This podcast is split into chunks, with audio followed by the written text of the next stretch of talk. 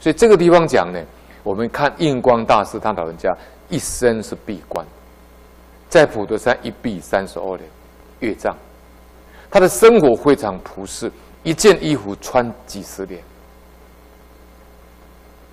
日常生活跟常住大众完全一样，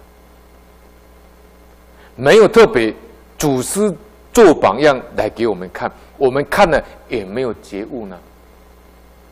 印光大师在灵岩山寺的时候，如果你吃饭没有把碗里面的饭菜吃完，或者粥吃完，印光大师会呵斥你。你有多大福报可以这样消福呢？当场责备你。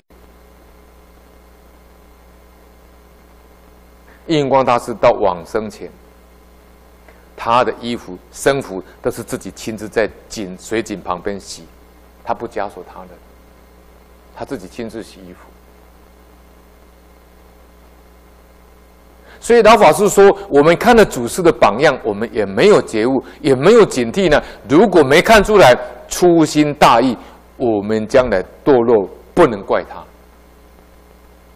因为祖师已经示现了，已经讲清楚了。我们粗心大意，没有看清楚，没有听清楚，自以为修积很多功德。佛法里面说的非常的好，不是假话。哪一句话呢？老法师说：“福有福报，罪有罪报。”这八个字。福有福报。罪有罪报，哪个在先，哪个在后，那就看一眼的不同。你修福，你有福报；你造业，有果报。